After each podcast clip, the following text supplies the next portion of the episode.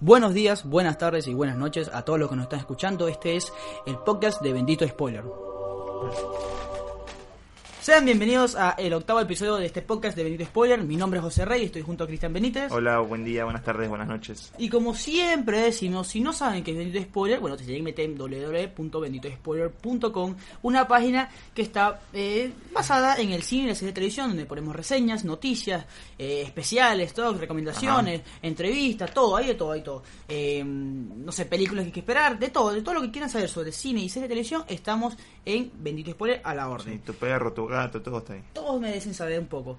Eh, este es nuestro octavo episodio. El episodio pasado hablamos. Fue un episodio pre-Oscar, pero realmente este sería como el más pre-Oscar porque. Eh, Sí, este si domingo- es que llega antes del domingo, este sería el episodio pre-Oscar. Exactamente. Pero el anterior tuvo como toda una temática y una dinámica más para el Oscar porque tuvimos el PRODE, hablamos de Green Book, hablamos de más o menos un poco de panorama y, y que, bueno, la noticia de que al final eh, las ternas o, o las categorías que iban a quedar afuera en realidad van a quedar adentro ahora de vuelta por la presión, y etcétera, Es- etcétera, exactamente. Eh, esta semana vamos a hablar de dos películas que también están en el Oscar, pero vamos a romper el molde tradicional que veníamos haciendo de dos películas que se hayan estrenado en esta semana en Argentina. La verdad es que esta semana se estrenaron algunas películas también interesantes. Venganza de Liam Neeson. Liam Neeson había dicho que no iba a hacer más películas de acción. Mentira. Va, va, hizo- hace esta. Y también se estrenó... eh, Acaba de vuelta el signo de, de pesos. Claro. De la caja registradora. Y también se estrenó una del Oscar, que es, eh, recordame el nombre, eh, la el que está nominada a mejor película. Ah, de acción. Cafarnaum. Claro, que está nominada. Cabar o Cafarnaum, no Exacto. recuerdo muy bien, pero está es nominada también a, a mejor película sí, extranjera. sobre el conflicto de Medio Oriente, etcétera, etcétera. Exactamente. Pero esta semana queremos concentrarnos en dos películas que también están nominadas y que También a mejor película extranjera. Exacto, y que por ahí no fueron tan tomadas en cuentas en algunas categorías por el hecho, yo creo, que ya Roma, al ser película extranjera, llevó mucho, acaparó mucha atención. Pero bueno, estaremos analizando eso. Antes, quería eh, hablar un poco con Cristian sobre The Umbrella Academy. Umbrella Academy es esta serie que está haciendo Ok. furor en Netflix, que se publicó, eh, se estrenó el viernes pasado, y que tiene eh, críticas divididas. Nosotros no hemos terminado de ver la serie, por eso no queremos hacer una recomendación eh, bendita, por decirlo así, porque no hemos terminado, pero quería saber, para que probablemente muchos de ustedes que ya la hayan visto o ya la hayan empezado a ver, Cristian, me digas, ¿qué, ¿qué te parece lo que va a decir? ¿Te llama la atención? ¿Es algo nuevo? No sé, más o menos. Eh, qué sé yo, es una nueva serie de Netflix, es como todo lo que saca Netflix está producido por Netflix, me parece, deberíamos verlo, qué sé yo.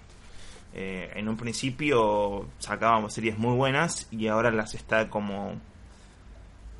A ver, vi tres, cu- cuatro, no, vi cinco episodios nada más de la serie, hasta ayer que la estaba viendo, Eh, me parece muy lenta. Y capítulos de una hora. Sí. Me parece que lo podías recortar un poco. Y la presentación del personaje tampoco me parece atractiva, ni el ambiente que se está generando. Me parece que el personaje de Ellen Page es el que me está gustando más, Claro. porque es el... Es, es como, para ver, la persona que ve muchas películas se da cuenta de que es un personaje que en algún punto va a estallar, ¿no? Sí, es el sí. personaje que es como el, el retraído, reprimido a sí mismo, es como muy cerrado, muy quieto, muy chico, y pero estamos hablando de una actriz de renombre y que en algún punto debe tener como un personaje, debe ser un personaje importante en toda la trama. Más adelante, si ustedes ya vieron la serie, no nos spoileen nada, por favor, pero más adelante calculo que va a tener como Claro. Una de Ellen Page que está, tuvo nominada al Oscar impronta. Sí, en su momento por Juno.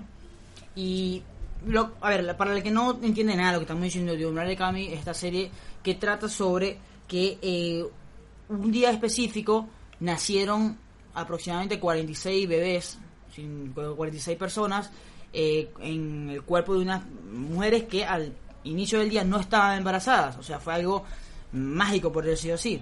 Viene un multimillonario eh, que adopta, a- logra adoptar a siete de ellos comprar. a comprar, mejor dicho, a, a- a siete de ellos y eh, descubre o los fuerza y descubre que estos chicos tienen poderes.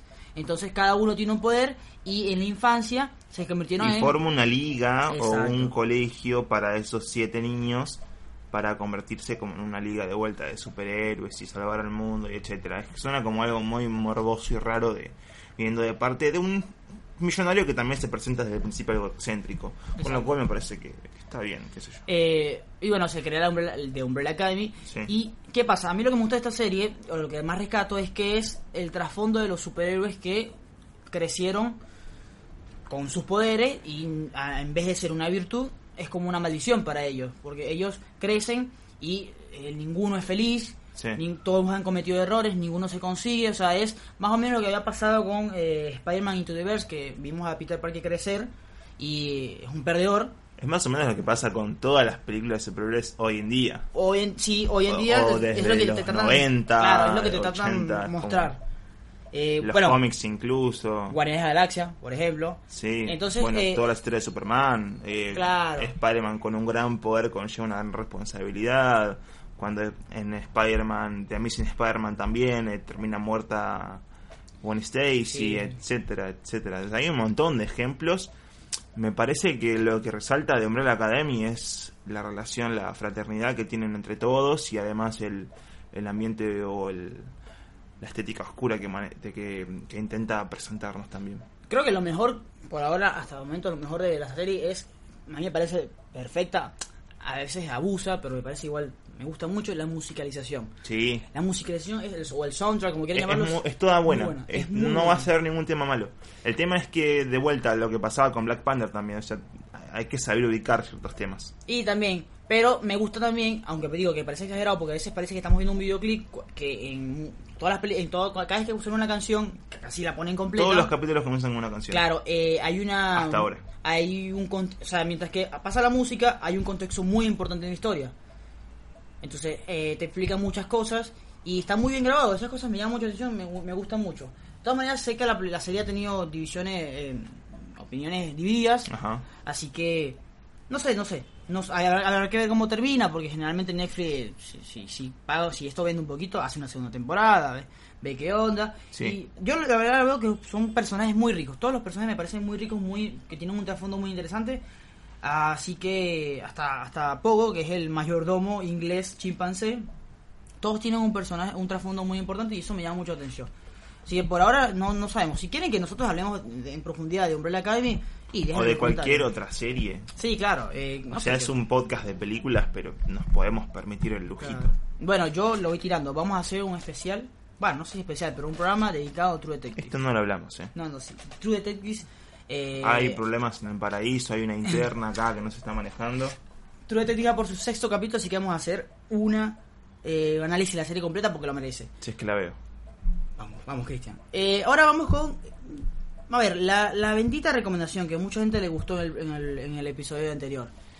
Esta vez vamos a ir con otra película de Oscar, pero que vuelve a las- salas de cine, aquí en Argentina. es una película que ya estrenó y fue muy popular en su momento y acá vuelve a estrenar porque el tema de las nominaciones ganó en todos los festivales, eh, no, festival, sí, no, No, ganó en en toda la, pero- no, perdón, en toda la, la temporada de premios tuvo premios por acá, por allá, de distintas categorías también. ¿Cuál es? Nace una estrella.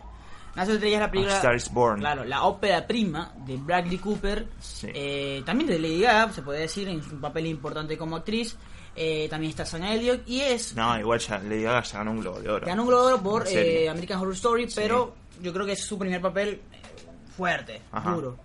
Eh, ¿Qué sucede con Nace una estrella? Está nominada a 8 premios de la academia, estuvo nominada en muchos premios, como tú, como tú bien lo decías, pero solo se llevó todos los de canción, musicalización y de resto en actores. Es una eh, película de música. Sí, pero igual, no, no, no- no Más decir- allá de eso, no podés encontrar, va, qué sé yo, la dirección de Bradley Cooper, la fotografía y Eso. las actuaciones. Eso, eso justamente. Eh, Bradley Cooper, que hace esta ópera prima, creo que es muy interesante. Creo que las nominaciones están bien. A pesar de que, bueno, vemos hoy en día, las no está nominado el Oscar como mejor director y vemos los, los nominados y decimos, bueno, está bien, no, no juro, tiene que estar. Pero es un director que promete mucho. Lady Gaga también, yo creo que si la película se llama Nace una estrella es porque conseguimos una estrella, Lady Gaga, que es mi favorita para llevarse el Oscar, es la que hice el Prode. Eh, La verdad que está muy bien, sí. eh, creo que hace un papel excepcional. eh, también, claro, lo, lo ayuda, le ayuda, a ella le ayuda mucho la profundidad de saber bien lo que es eh, su historia personal, saber lo que es crecer en este en el mundo de la música. Claro, eso es un papel personal, pero no solo la parte de ella, sino también la dirección de Bradley Cooper, al ser eh, primeros planos, por Eso. lo general siempre a la cara y esas cosas, eh, se hace mucho más íntimo. Bueno, y no, también las decisiones del director, porque a veces nos vamos, decimos, bueno, hay cosas que no, no se ven en la cámara, pero también, pero es- al final es decisión del director, que es, por ejemplo, que eh, las canciones se tocaran en vivo, que en realidad fue una solicitud de Lady Gaga. Bradley Cooper no quería hacer eso porque Bradley Cooper nunca había cantado ni nada, ni tocado. Sí. Entonces, eh, tuvieron una muy buena química. Yo creo que es uno de los- yo creo que de toda la temporada es uno de los dúos más potentes Sí. y llamativos. Nace una estrella, si no saben qué es, bueno, es... eh, Es un Brangelina platónico. Exacto. Eh, este caso es sería la tercera o cuarta, no está bien claro eso. eh, el tercer o cuarto remake de esta historia es una película que la última la hizo en el 73, Barry Claro, hubo como un quilombo en el treinta y pico. Sí, sí, o sea, siempre están, est- siempre, o sea, cada 20 años se hace un, Sí. aproximadamente. Bueno, nos vemos en 20 años. Se hace una cine estrella.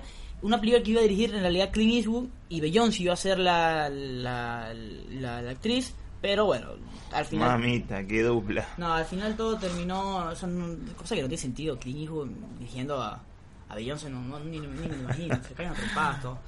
Eh, bueno, es una película que, eh, la verdad, si no la han visto, vayan a verla. Y la recomendación es: vayan a verla en el cine, porque tiene escenas muy potentes.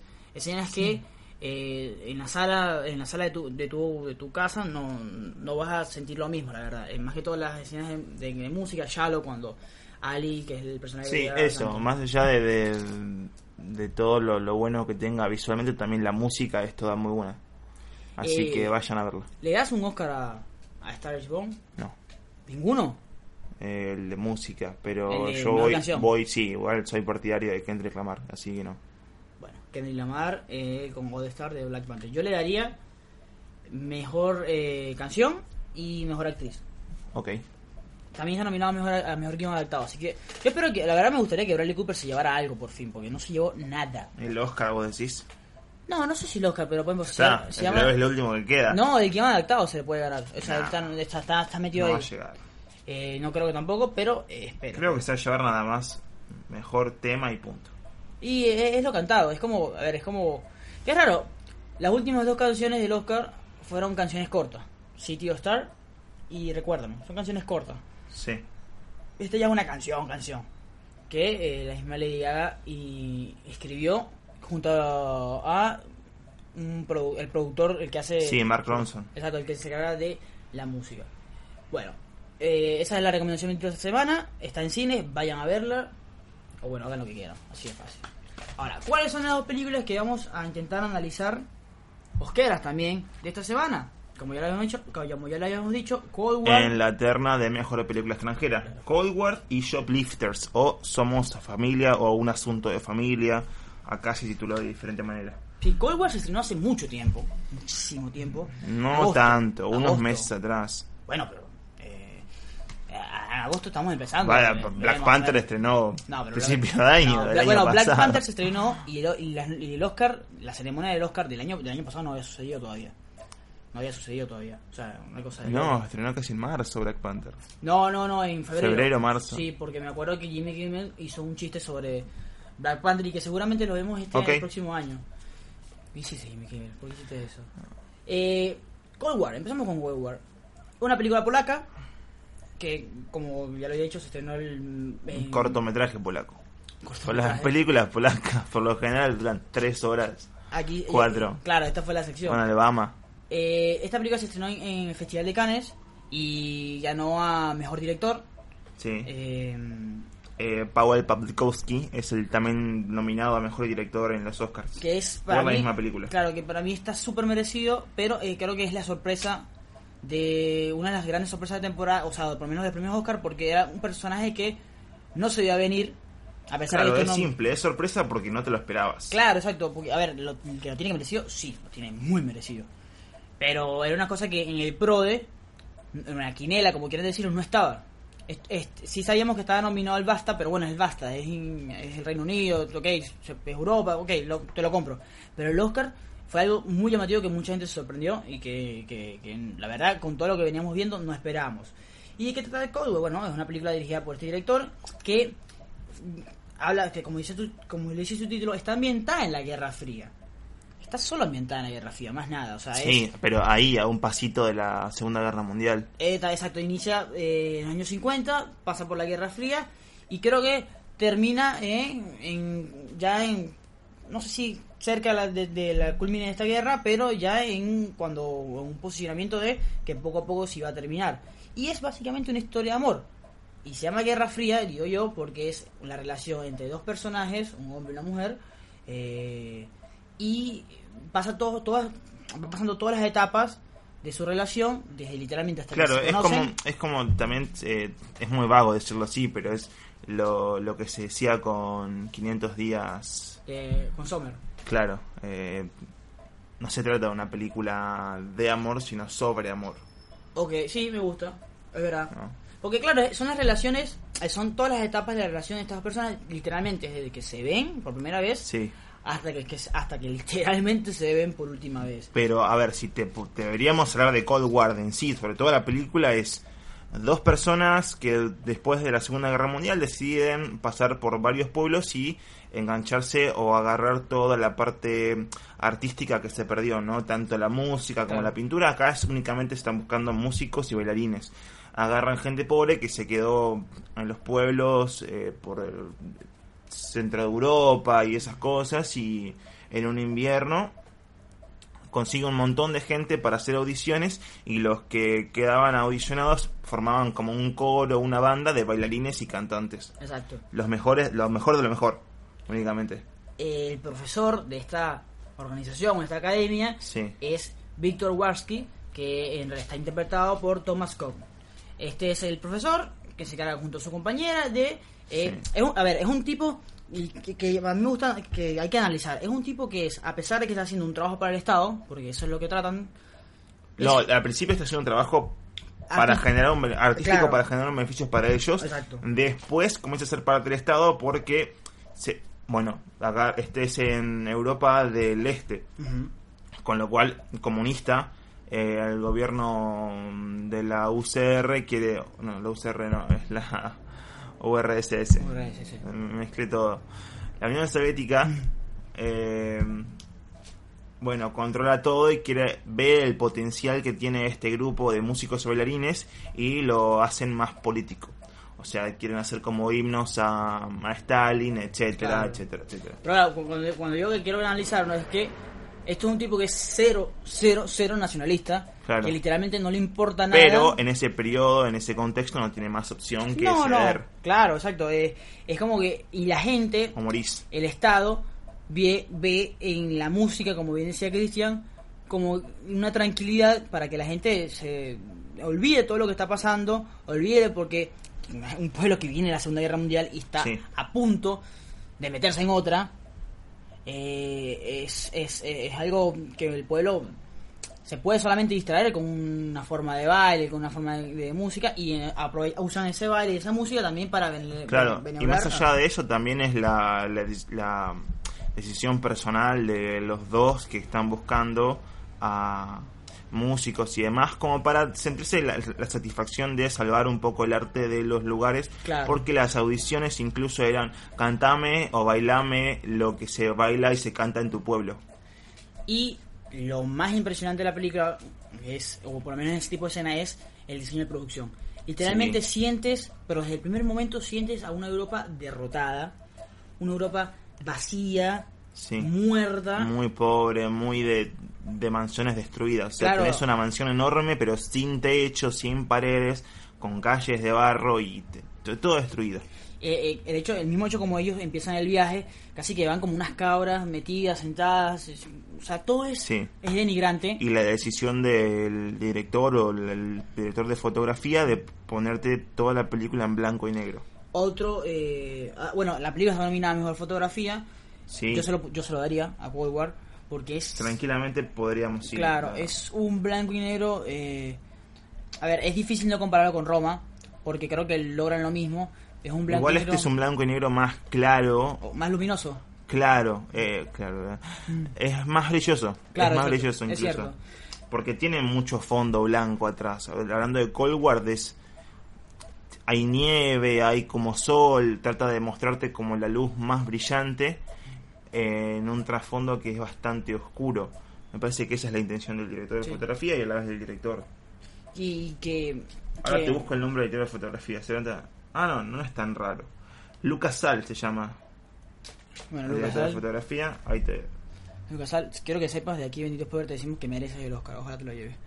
Eh, Bueno, laburó. Ah, hizo Loving Vincent, mira. Mirá, el año pasado también nominada al Oscar. Sí. Eh, un tipo con bueno, buena trayectoria, por lo visto. Sí, sí, sí. Ida también. Ah, bueno, no, no mencionamos. No mencionamos que este director es el director de Ida, película que ganó el Oscar a mejor película extranjera en el 2014. Sí. O sea, un tipo que ya sabe muy bien lo que es eh, este todo este movimiento. Y, y nos falta analizar a Zula, que es interpretada por Joanna Cooley, que es el, inter- el interés am- amoroso de Víctor. Y yo lo digo, lo dije en el, en el especial de Oscar que hicimos, que por cierto tenemos un especial de Oscar. El programa pasado hablamos, hicimos un programa, pero hicimos un programa especial de todo el Oscar eh, sobre todas las películas. Y dijimos que personas creemos, que actores o actrices Sí. nosotros creemos que faltaron. Y yo personalmente creo que Joanna Cooley eh, faltó en, este- en, en toda la temporada de premios porque no Sí, estuvo nominada. tranquilamente. Tranquilamente podría haber estado Claro. nominada a mejor es actriz. una locura lo que hace, es impresionante. eh, Sí. No, yo- a ver, quiero que se entiendan, no quitaría ninguna de las que están nominadas porque me gusta mucho la terna de mejor actriz que está este año. Pero lo de Joanna Cooley es una locura, es una película que ella misma mueve y que saca a relucir el poder de la mujer realmente, mm, mientras que Víctor por ahí eh, es un hombre... eh, Víctor es bastante monótono, pero porque lo vemos eh, en cámara todo el tiempo, porque la historia trata sobre Claro. Víctor, es la vida de Víctor, estando en la, en la banda, en, la- en el coro este de música, después se va, porque claro, decide escaparse con Zula, Zula al final decide que no, que quiere quedarse, que tiene beneficios, y Víctor se va y encuentra como trabajo en Francia, esto que aquello, eh, vuelven a encontrarse. El Víctor resulta que está enamorado de Zula, la, la quiere volver a, a, a ver, que le dice de vuelta para que se escapen juntos. Toda esta trama se repite, vuelve y viene, pero siempre mostrando desde el lado de Víctor. A Zula se la ve como un personaje joven al principio, casi adolescente. En la etapa de la adultez se conocen, se enamoran. Después hay como un parate, una pausa, cuando Víctor se escapa y muestran toda la vida de Víctor, pero Zula no se muestra nada. O sea, ves como va escalonado, ¿no? En una, ves un, en un escalón a Zula y en el otro escalón la ves Claro. completamente cambiada, ya una mujer adulta, casada, exitosa. exitosa, etcétera, etcétera, con un marido importantísimo de la Unión Soviética. En el próximo escalón la ves como una señora, Sí, es verdad. pero ya con toda la intención de escaparse y bastante cambiada, es como...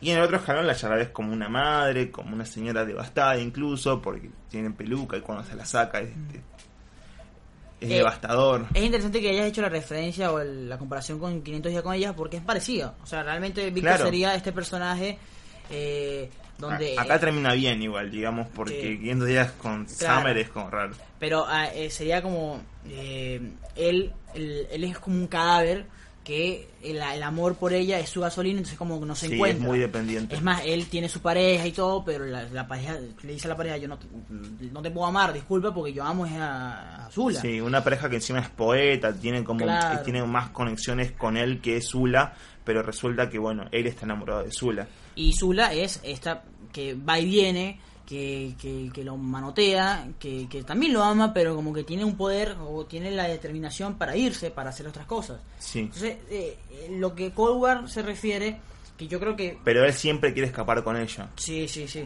Y, pero a lo que voy con Cold War, y me... No, o sea, no sé si, de verdad no, no sé si el título es por esto, pero es un acercamiento que yo le hago, es... No solamente Cold War se, se titula Guerra Fría por, el- por la época, sino porque la Guerra Fría fue, como muy bien saben, una relación extremadamente tóxica que sigue hoy en día Sí. con Estados Unidos y con la Unión Soviética. Es más, eh, la Unión Soviética y Estados Unidos en la Segunda Guerra Mundial se aliaron, pero luego de la muerte del presidente Claro. Truman, si no me equivoco, capaz estoy haciendo fruta. Pero bueno, de un, de un- presidente de Estados Unidos había, le había prometido muchas cosas a Stanley. eh, cuando este persona, este presidente muere, toma otro. Stan Lee. Eh, muere, eh, eh, muere otro y este otro presidente le dice, no, no, lo que te prometió el otro presidente no me interesa. Y a partir de esto, crece, hay una desunión y a partir de esto se crea la Guerra Fría que duró tanto tiempo y que, bueno, por muchos años eh, mantuvo en alerta a ambos, a ambos eh, eh, países. Una guerra que pudo haber acabado con el mundo por el, el uso de, la de las armas nucleares. Claro. Pero es eso, es- esta es una relación... Era el miedo constante. Sí. Pero también trasladándolo, no solamente, yo, yo entiendo que busca la definición esa por Cold War, pero también la puedes trasladar a lo particular de ellos dos. Entre ellos dos había una guerra fría. Sí, sí, eso. Porque lo acabamos de decir, o sea, es una dependencia de él todo el tiempo que siempre la va a buscar y ella que tiene la autodeterminación de irse por acá, por allá, de venir si quiere quedarse, si no, en un, en un momento ella se queda con él, pero resulta que no la pasa tan bien, entonces se va y después vuelve y así, es como, No, es una relación tóxica sí, hasta decir basta, pero que tiene un mensaje muy importante y que al final se nota, eh, muy romántico al final, que a pesar de todo, sí, muy Romeo y Julieta. claro, a pesar de todo, eh, esta película nos demuestra que el amor existe y que hay personas que, pase lo que pase, nacieron para estar juntas. El amor existe en las películas. Bueno, Hollywood no hizo creer eso. Pero es eso, es como que a Juli porque sí, estas dos personas tienen que estar juntas. O sea, de alguna manera, o tienen que acabar juntas a Juli porque sí. Porque el amor y las relaciones, es el destino es, existe. Entonces, te va por, un- por muchas ramas que son muy interesantes, explora mucho el amor, explora lo que son las relaciones, porque ellos tienen, cuando están juntos, tienen su pico muy bueno, pero también tienen su pico malo. Sí, me parece que también desde la parte del guion lo expliquen bastante bien, la dirección también con estos, eh, qué sé yo, tiene mm, La estos planos largos, la musicalización también, es como, Bueno, tiene un plano, eh, una escena secuencia de eh, un bar donde Zula eh, Claro. baila música, eh, no sé, de la época estadounidense. Creo que baila Chuck Berry, cosas así. claro, un, un es swing. increíble, claro, es increíble. Pero lo que hace Paulikowski también con el tema de dirección no es solamente mostrarte a Azula bailando, sino que al contrario de lo que hace Bradley Cooper, no es mostrarte todo el escenario. Porque te- cuando hablas de la Guerra Fría, después de. Cuando hablas de un eh, periodo de guerra, me parece que lo importante es siempre mostrar la parte del pueblo y la parte de, de la gente alrededor tuyo. Claro. Porque estás hablando de una película de época, entonces tenés que. De ahí viene el diseño de producción. Tenés que mostrar todo tal cual como era Claro. la gente también, los bailes como eran, o sea, incluso hay escenas en las que ves nada más campo, pero tenés que ver qué hay en el campo, tenés que ver una por allá una capilla destrozada, por acá nada más un lugar quieto, por allá nieve y así. Parece que la dirección del director ahí está excelente. Y me parece que también de ahí viene el mérito de que lo hayan nominado a, al Oscar. Película que, repito, si no fuera por Roma, creo que sería la película que arrasaría, eh, por lo menos en, en términos de que estuviera nominado a muchas cosas más. Para mí debería ganarse el- la, la- la eterna mejor película extranjera. Y para mí también, o sea, a ver, ojo, Roma es una, un- es una obra maestra que es una de las mejores películas de, de- de- de la década, tranquilamente. Pero Sí. También, sin lugar a duda. Eh, lo que pasa es que, claro, si Roma ya está nominada a mejor película, sería, sería ilógico que ganara mejor película extranjera. Puede Pero- ganar ambas, sí. Pero vamos a repartir las cosas, ¿no? Seamos justos. Ya ganaste algo, Sí, dale no. un caramelo a los nenes. Claro, me- a ver, está genial, estaría genial. De todas maneras, ya, ya el hecho de que mejor fotografía esté nominada a una película alemana, que es Never Look Away, y esta eh, habla de una interna- interno- intercion- Internacionalización sí, de los Oscars. de los Oscar que bueno eh, como saben como ahora si no saben cuando empezó el año se agrandó el, el, el casting o el- la cantidad de miembros así que Claro, la cantidad de miembros de la academia. o sea, Más para tratando de buscar otras voces eh, Claro. europeas, africanas, latinoamericanas, etcétera. bueno eh, Cold War yo le daría mejor fotografía mejor director no se lo daría porque se lo daría a Cuarón pero creo que también lo tiene merecido y también le daría mejor película o sea me, me gustaría mucho que ganara mejor película extranjera a pesar de que está Roma por el hecho de eso porque yo creo que es una película tan grande que merece algo Ok. Merece algo. Eh, la otra película que vamos a analizar es Somos una familia, o como se dice en inglés, Cristian. Shoplifters. Eh, Te lo digo en japonés, a ver si la encuentro en japonés. es una película japonesa, como bien, bien lo dice Cristian, que también está nominada a Mejor Película Extranjera, que se llevó la palma de, de oro en Cannes. Es una película Sí. que la partió en Cannes, la verdad, la partió. Eh, Por su director, Hirokazu Koreeda. Bueno, eh, sí, obvio, él, el, el amigo de vecino. Eh, es una película, a ver, rara. ¿Por qué es rara? Porque, o por lo menos para mí, yo nunca, a ver, si yo veo Japón, si pienso en Japón, jamás, jamás, jamás, jamás, jamás, jamás, jamás lo voy a comparar o lo voy a acercar a ladrones. Es algo que como que no, no, no va conmigo, no, no, no llego a pensar. Y una película que es, trata sobre una familia, va, un grupo de personas que se... Digo en japonés. Mambiki Kazoku. Mira, Mambiki Kazuko. Eh, como ya diciendo, es una película que unas personas que se hacen pasar por familia son unos ladrones. Ladrones igual tranquilos, eh, ojo, ladrones... O Mambiki Kazoku. No, no sé muy bien cómo se manejan, pero bueno. Ahí está el nombre japonés para los japoneses que nos escuchan, amigos. Claro, eh, que por cierto tenemos un PRODE, no, no, no lo mencionamos, tenemos un PRODE. Eh, Lo mencionamos en el capítulo pasado. Tenemos un PRODE en la página de Spoiler. Tienen que meterse y jugar. Se pueden ganar 12 entradas a partir del lunes. Eh, tiene que ser ya. Claro, para cines de Capital Federal y, y el, el conurbano de Buenos Aires. Por eso digo, tú, amigo japonés que nos estás escuchando, disculpa, no te pongo de entradas, pero Claro. bueno, puedes jugar igual para divertirte, podemos hacer algo. que Ahora, siguiendo con la película. ¿De qué trata eh, Asunto de Familia? Un grupo de personas eh, que deciden juntarse y vivir en la casa de una señora mayor. O sea, la señora mayor también es cómplice de todo esto. Todo. Es como forman una familia. A ver, desde el aspecto psicológico siempre podemos remarcar dos tipos de familia. Tenemos la familia genética o mm, la, la que... La familia genética, o sea, la, la- sí. la por nacer.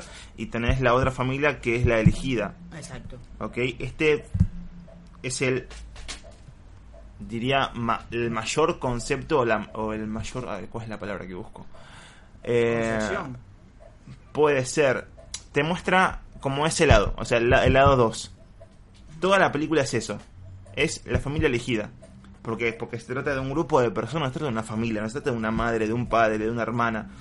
Se trata de una viejita que pone la casa para dos personas que un día llegaron y arreglaron un problema que tenía con la viejita con el esposo Exacto. y se quedaron ahí viviendo con ella. La vieja agradecida le dijo: Mira, quédense acá. Eh, eran dos vagabundos, por así decir. eh, él un día robó un auto, se encontró con Jota, que es el niño de la familia, y es Jota con SHTA, no confundan las cosas. Eh, y lo trataron como un hijo, después vino la, la nieta de la abuelita que se quería escapar de su familia acomodada, formaron de vuelta una familia y esta película arranca desde ese punto. Jota y el nombre del padre no cómo era. Eh, Osuma, Osa- Osama, Oso- Osamu. Bin Laden. Sí, sí, Osamu. ¿Cómo? A ver. Osamu. Osamu. Es otra cosa, ojo. En la película no te muestran los nombres de los personajes de los papás al principio. O sea, no, hasta si no es hasta que llega el clímax que eh, tienen que enfrentarse. A ver, eso es importante. Es importante la palabra padre y la palabra madre. En toda la película eso es importante. Eh, comienzan con eh, Yota y Osamu que viniendo como de chorear un supermercado. Tranqui. Sí, eh, según me dijeron es bastante fácil chorear un supermercado. No hay alarmas en Japón. Es como todo demasiado seguro. La gente directamente no- tiene la cultura de no robar Exacto. si no te roban. Y claro, lo que vos decías al principio, no te lo imaginás. O sea, es como el lado Z de Japón. Exacto. Y bueno, eh, pues comienzan robando toda la comida para la semana, para el día. Y se encuentran con Lin.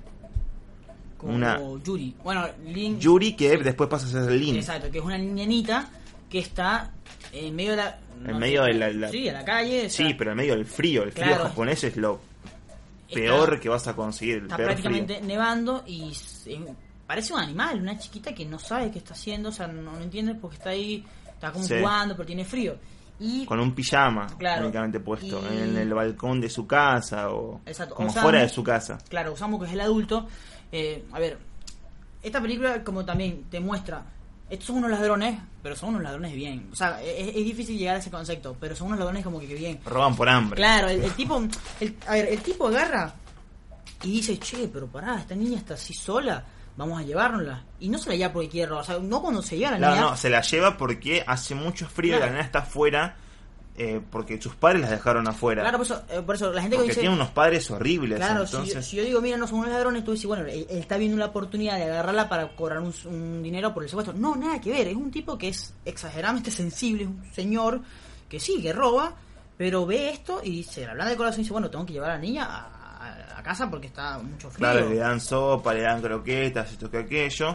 Eh, los verdaderos padres no se dan cuenta, No, ni, ni siquiera lo denuncian. No, dos la meses desaparición. No, no, nunca lo denunciaron. No. Nada más un servicio social es el que se da cuenta y denuncia la desaparición, pero los padres nunca denunciaron la desaparición de la niña. Cuestión que esta niña, estos padres, por así decir, es un grupo de personas, nunca fueron padres. Eh, la, la- la madre, de hecho, nunca pudo concebir, y después te lo explico como un tema psicológico de ella, Claro. de encariñarse con los niños, con Jota y con Lynn. Eh, buena gente que decide adoptarlo, básicamente, pero no por el sistema Exacto. legal. O sea, adoptarlos de. de Darle- meterlo- claro, darle un hogar, darle calor, darle un abrazo, esto que aquello. Y después ella lo explica, es como una familia, de hecho, nunca te debería tratar de la manera que te trataban a vos, le, le dice a Lynn, Claro. la madre a Lynn. Y Tú quieres dice, volver, Claro, ¿no? una Volver. familia debería hacerte esto, y ella la abraza. Claro. Entonces es como una película muy tierna, pero que te cuenta un lado muy oscuro y muy raro de Japón porque es delincuencia, es secuestro y es un Sí, montón de cosas que vos pensarías que son malas, pero te deciden plantearla desde el lado más tierno y el lado más cariñoso posible, más blando, rosa. Es que literalmente tiene una excusa para todo. Por ejemplo, Sí. eh, Yuri, que bueno, pasa siendo. Empieza como Yuri, termina siendo Lin porque ellos la, la terminan de adoptar y le cambian el nombre. Sí, le cortan el pelo, em- todo. Claro, empieza a robar. ¿Pero por qué empieza a robar? Por un análisis de, de- del papá de Osamu que dice: Pará, si ella roba con nosotros, se va a sentir más integrada a la familia. Sí. O sea, no, no, no, no quiero que robe por, por robar, sino porque así es la única manera que se conecte con nosotros y se haga, se, se haga sentir parte. Eh, por ahí hay unos celos de, de, de Shota, eh, pero que Shota, no sé si lo... no- Igual se resuelve, como a los 10 minutos se sí, resuelve. sí. O sea, es como... Son super hermanos. Porque después. Shota también es un chico que también que él consiguió y le dio la bienvenida y todo, y lo está criando como un padre. Y lo más, lo, lo, lo más fuerte de la película es que estas dos personas, que sí son ladrones, tienen un corazón muy blando. Es más, eh, el, Osa- Osamu eh, desea, anhela, eh, uno de sus mayores deseos es que Shota le diga papá. Sí, Mira, papá. ahí vamos, sí, ahí vamos con el tema de Es los padres. que, eh, el tipo le dice, che, ¿por qué no me dices papá? No, no estoy listo para eso, le dice yo. Pero es eso, es como... Pero te hace necesitan- dudar. Sí, también. Te hace dudar porque, o sea, no, no es el padre en realidad. No, no, Y eh. de hecho hasta lo secuestró Lo- incluso. literalmente lo sé. Pero vos lo sen- sentís que, que querés que le diga padre Obvio. y, y todo, ¿entendés? Y como- cuando él, cuando Lin le dice a Sí. él, hermano, eh, también es algo como le dice abuela. Además son dos chicos que eh, fueron criados desde, desde la infancia, de lo más de lo más chicos que son para robar, pero no conocían otra cosa hasta que un kiosquero le dice le dice a Jota, no la fuerces a tu hermano a hacer esto. Claro. Y ahí Jota empieza a dudar. Y ahí es cuando comienza el conflicto. Y después a los dos minutos la resolución. Es muy rápido el conflicto de resolución. rápido. Sí, a ver, eh, Antes te pre- es una presentación de personajes de... ¿Cuánto dura la película? Dos horas, Dos una- horas. una hora y Bueno, veinte. una hora y tanto es de presentación de personajes. Conflicto, final, punto. Sí. Termina. Y es, es excelente para mí. Claro, eh, igual iba a decir que es una película que también recomiendo que vean en el cine. ¿Por qué? Porque si la ven en la casa, se van a perder muy fácil y van a estar con el teléfono, van a estar con otro, entonces le van a, le van a perder la atención. Sí, eh, Y- es para prestar atención Claro, a todo. Y, las y hay escenas muy importantes como que, bueno, que te explican el origen de, de dónde viene Jota, o te explican Sí. qué hace la abuela, o, o pasa algo y que y si que no estás, si no estás siempre, si no estás viendo la película y leyendo todos los Es diálogos, como lo vas a perder. un final entero de un plot twist enorme, de como media hora, ¿no? Sí, sí, sí. Que te explica Eh, todo. En, media hora, claro, te explica Vos no todo. entendés nada, entendés que hay una relación tierna y de, de duda tú, por parte tuya a, a los personajes, vos sos el que juzga todo. Eh, pero en el plot twist, te- en el final, te, te explica todo y decís, ah, mira, Claro, eh, hasta ellos mismos, los mira, personajes. todo tiene sentido. Claro, lo- lo- los, dos adultos, por decirlo así, los personajes que hacen papá y mamá, tienen una relación que sabemos que como que tienen un acercamiento, que, que se, se, se- se- aman, Sí. pero no lo, de- no lo demuestran. No, pero es que no lo sabés, o sea, No, no. vos al principio pensás que son los padres en realidad, pero al final Claro, no, claro. Y, y resulta que tampoco eran pareja. No, nada que ver. O sea, era como que eh, el mismo hecho de que ellos. Después se empieza a sentir atracción entre uno al otro, cuando pero se casi acercan, claro, cuando se de la acercan, película. Es como que, eh, o, o sea, se siente como que está mal, porque como que, Sí. no, tú dices, ¿pero por qué? Pero es, raro, es raro, porque psicológicamente juegan muy bien con todo. Es más, la misma abuela, dice, uh, qué abuela, la abuela tiene, le está tejiendo las cosas, y la abuela también, es una tipa que está pendiente de todo, que está viendo, está cobrando una pensión, que, que siempre está pendiente de todo, o sea, que tiene un trasfondo siempre. Claro. Pero al mismo tiempo un trasfondo tierno, que tú dices, wow, o- ojalá, todo lo, no sé, que... Claro, son conscientes de todo lo malo, pero a la vez viven una vida de, de una familia común y corriente. Claro, y hay dualidad, porque tú dices, tú ves la película y dices, no, pero a ver, Yuri o Lin se tuvo que haber quedado con ellos. No se Sí. tiene que quedar con, la, con sus padres reales. Es peor. Claro. O sea, mientras que uno lo... Por eso, a eso va la duda. Claro, mientras que uno les enseña, les dan todo. Y sí, les enseñan a robar, pero les dan todo, todo, todo. Y los tratan bien y lo quieren. Otros no le dan bola, sencillamente. No le dan, Le dan, bola. le dan todo. De, de hecho, hay una escena en la que Lynn vuelve con la madre porque al final se sabe todo. Se explica todo. Claro. La madre, la madre de, de- de- de este, de esta nueva familia que se formó termina presa. eh, se disuelve toda la familia. La abuela muere incluso. Es como ya te conté el final. Eh, vayan a la peli, Claro. chicos. Tiene un par de meses. Eh, bueno, hay una escena en la que Lynn vuelve con. vuelve a ser Yuri, vuelve con su familia y la madre eh, le dice: Tenés que disculparte por, por venir a tocarme el moretón, a acariciarme el moretón. ¿no? Y le dice después: No te pongas triste, que después, ahora vamos a. Si me pedís perdón, vamos a ir de compras y te compro ropa y es como natural. Pero ahí, ahí la respuesta de Yuri es diferente, porque ella entiende que eso está mal. Sí, ahí es como que no quiero estar aquí, no, no debo estar aquí, estoy en mi lugar. Y una chica que también era abusada. Entonces, es, es- es muy es impresionante lo que te, la- la duda y lo que te hace sentir la película. Que sí, que puede ser, que para unos puede llegar a ser lenta, pero es una radiografía real de lo que es una familia. No genéticamente, sino de relación y amor de, compañía.